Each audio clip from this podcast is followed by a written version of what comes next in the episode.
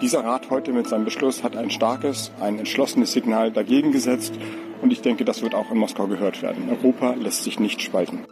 Ja, ein entschlossenes Signal gegen Russland, dagegen, dass Putin Gas weiter als Druckmittel im Krieg gegen die Ukraine einsetzt. Das hat Bundeswirtschaftsminister Robert Habeck heute nach dem Sondertreffen der EU-Energieminister und Ministerinnen in Brüssel gesagt. Und zwar nachdem ein Gasnotfallplan beschlossen wurde. Das ist unser Thema heute im Update von Was jetzt mit mir Konstanze Keins am Dienstag, den 26. Juli. Ist aber nicht das einzige Thema. Wir sprechen auch über den Corona-Aufbaufonds bzw. die Frage, ob die EU damit zu weit gegangen ist. Denn genau diese Frage klärt das Bundesverfassungsgericht ab heute. Und wir müssen nach Brandenburg und Sachsen schauen, wo immer noch Wälder brennen und Häuser evakuiert wurden. Redaktionsschluss für diesen Podcast ist 16 Uhr. Russisches Gas bleibt eine der effektivsten Waffen Putins. Das haben wir auch immer wieder hier im Podcast thematisiert. Und seit Putin seine Energielieferungen als Druckmittel eben im Krieg in der Ukraine einsetzte, da steht für die EU eine Frage eigentlich im Raum, könnte man sagen. Und zwar, wie können die EU-Staaten ausgleichen? Wie können sie abfedern, ähm, ja, wenn Russland wirklich den Gashand zudrehen, seine Importe stoppen sollte? Jetzt scheint eine Strategie gefunden zu sein. Und zwar haben heute auf dem Sondertreffen in Brüssel die EU-Energieminister und Ministerinnen einen Gasnotfallplan verabschiedet. Ein Plan, an dem es aber auch jetzt schon Kritik gab. Wir hören mal kurz rein, was Robert Habeck heute gesagt hat.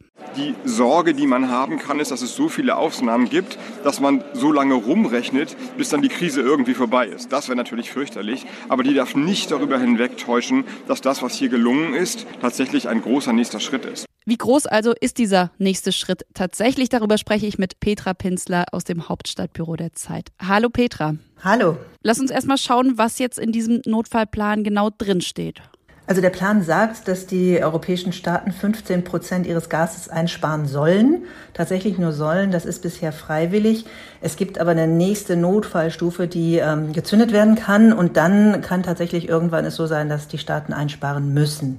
Davor müssen aber dann die Regierungen noch zustimmen. Und das ist quasi das, was jetzt noch mal ein bisschen verwässert worden ist. Die Kommission hätte sich das gerne noch stärker vorgestellt.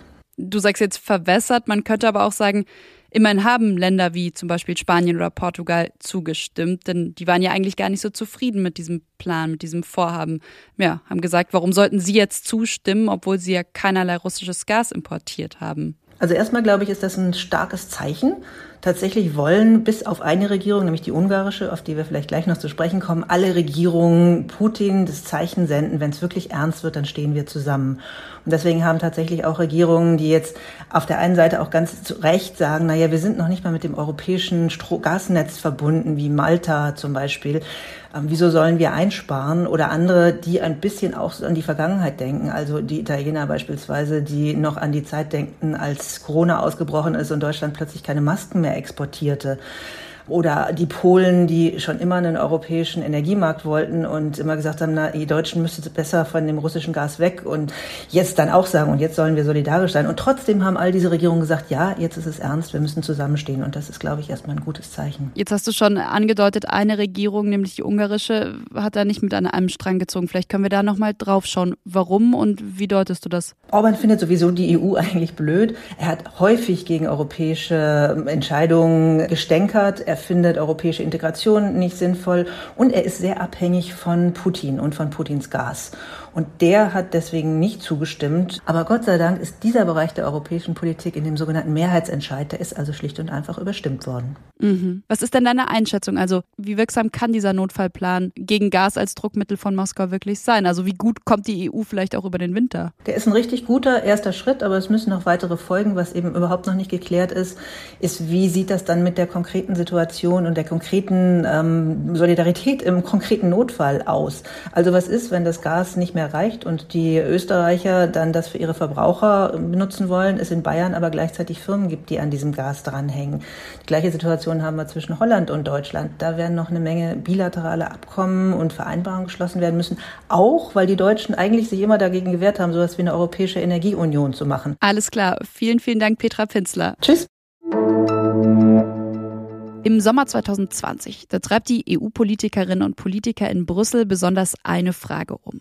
Und zwar, wie die immensen wirtschaftlichen Folgen der Corona-Pandemie in den Griff bekommen. Nach vier Tagen und vier Nächten Verhandlungen, da tritt dann der EU-Ratspräsident Charles Michel vor die Kameras. We did it. Europe is strong. Europe is united. Er sagt, Europa sei stark. Denn man habe es geschafft, ein gemeinsames Hilfspaket zu verabschieden, und zwar den 750 Milliarden Euro schweren Corona-Wiederaufbaufonds. Ja, der muss aber auch irgendwie finanziert werden, und zwar soll dafür die EU erstmals eigene Schulden machen. Mittlerweile haben alle EU-Staaten diesem Plan, diesem Fonds zugestimmt und auch in Deutschland hat der Bundestag sein Okay gegeben. Doch jetzt gibt es die Frage, ob das zulässig war oder ob Brüssel damit zu weit gegangen ist. Mit der Frage hat sich heute das Bundesverfassungsgericht beschäftigt, beziehungsweise wird sich auch noch die nächsten Tage und Wochen beschäftigen, denn es liegen zwei Klagen vor, und zwar mit dem Argument, dass der Fonds zu einer gemeinschaftlichen Verschuldung der EU-Staaten führe. Das aber würden die EU-Verträge nicht erlauben. Außerdem waren die Kläger und Klägerinnen, das ist unter anderem eine Gruppe von Professoren um den Ex-AfD-Vorsitzenden Bernd Lucke, dass die Haftungsrisiken für den Bundeshaushalt auch unkalkulierbar seien. Der Finanzstaatssekretär Werner Gatzer, der hat dem heute Morgen, und zwar beim Auftakt der Verhandlungen, schon etwas entgegengesetzt und meinte, so etwas wie die Corona-Pandemie habe es noch nie gegeben und ein entschlossenes gemeinsames Handeln sei eben zu Beginn der Pandemie notwendig gewesen. Und allein die Ankündigung dieses Fonds habe schon zur Beruhigung beigetragen. Ein Urteil und eben die Antwort auf die Frage, ob die EU mit dem Wiederaufbaufonds zu weit gegangen ist, wird es aber erst in ein paar Monaten geben. Auch heute bleiben Waldbrände ein Thema. In Brandenburg, da brennt es aktuell auf einer Fläche von rund 850 Hektar. Vielleicht geht es Ihnen so wie mir und Sie brauchen da auch einen Vergleich, um sich das überhaupt vor Augen zu führen. Das sind rund 1200 Fußballfelder.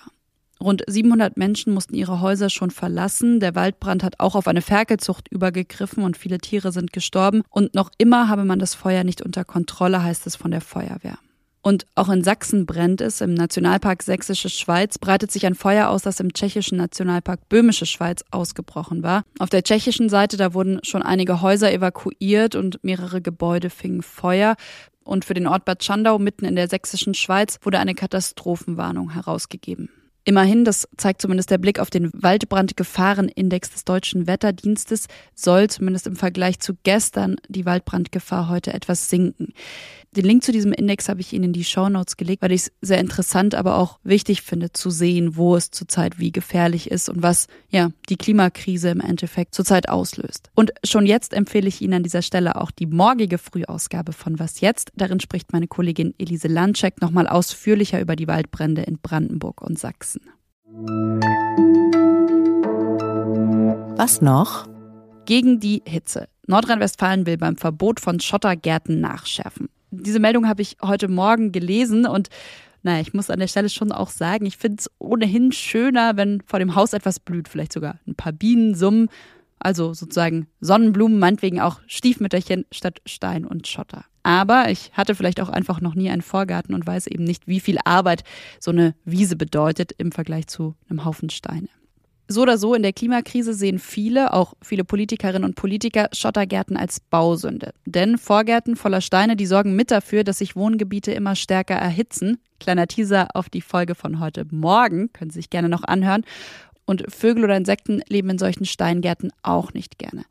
Immer mehr Orte, aber auch ganze Bundesländer, zum Beispiel Baden-Württemberg oder Hessen, haben deshalb Steingärten schon verboten und Nordrhein-Westfalen will da jetzt eben nochmal nachschärfen bei dem Verbot. Und das war's von Was jetzt an diesem Dienstagnachmittag mit mir, Konstanze Keins. Schreiben Sie uns gerne eine Mail an wasjetzt.zeit.de mit Kritik, Feedback und Anregungen zum Podcast. Ich wünsche Ihnen einen schönen Feierabend, der hoffentlich bald kommt und freue mich, wenn Sie Was jetzt auch morgen früh wieder anmachen. Tschüss!